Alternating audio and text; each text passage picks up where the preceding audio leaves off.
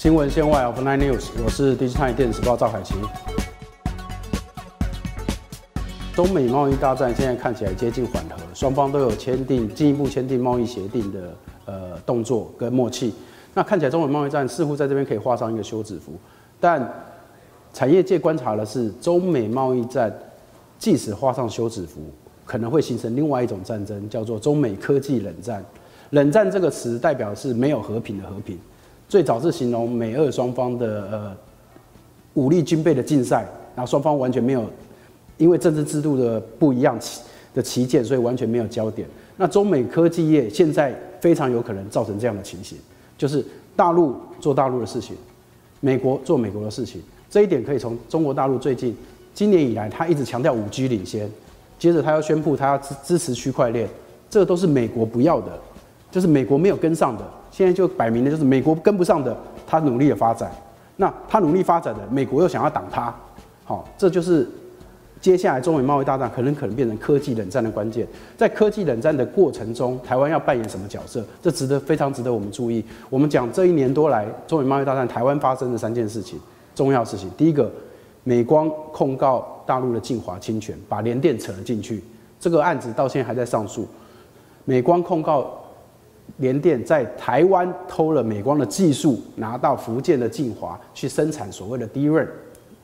记忆体。那联电当然是不不承认这个事情，但是美光就是一告告上美国，所以这个案子现在还在诉讼当中。造成的结果是晋华停掉，完全停止生产。那联电也被卷进去，联电也暂时本来派驻那边的工程师也全部都抽调了回来。那美光现在就是抓到这个痛脚，一直在打，这是第一件事情。第二件事情是今年达尔美国的一家公司达尔要买台湾的敦南，敦南是一家呃晶圆厂跟通路商，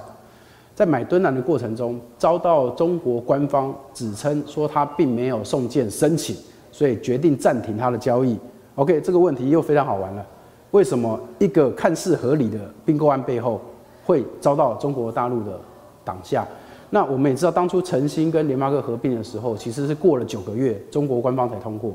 那日月光细品大概是拖了六个多月。就是你市场在那边，你其实就是要去申请。那你申请，他一定会以他国家的利益为最大的考量。如果他觉得他对你对他国家利益有损害的话，那他当然不会通过这件事情。也因为中美科技贸易战的背后。今年的全球科技产业的并购案跟金额跟案件数，其实创下历年来新低。好，这个我觉得也是造成一个冷战之后的一个关键点，就是没有人敢轻启诟病案，因为你买下去，你不知道美方赞成，陆方会不会反对？陆方赞成，会不会美方就反对？就是一方赞成，另外一方就反对，另一方呢，那那造造成大家的困扰。但是最近最新的一个事情，我觉得大家可以参考这个走向，就是。Intel 跟联发科突然宣布合作，哎，我觉得并购案如果不成，合作案、合资案不成的话，先合作，产品合作或许是一个方向。那联发科跟 Intel 其实它在大陆都投资了非常多年，在大陆也算是呃长期有在那边耕耘，所以透过这种合作案，当然大家直接想的是产品上、技术上和市场上的互补，对双方公司有利。但我们所看到的可能是。在中美科技冷战下，每个人都需要一个最新的代言人，不管他是台湾代言、大陆代言，或是美国代言，你都需要有人为你挺身而出。不要你被限制在某个地方，你只代表那个地方，那一出现问题的时候，会让你造成很大的困扰。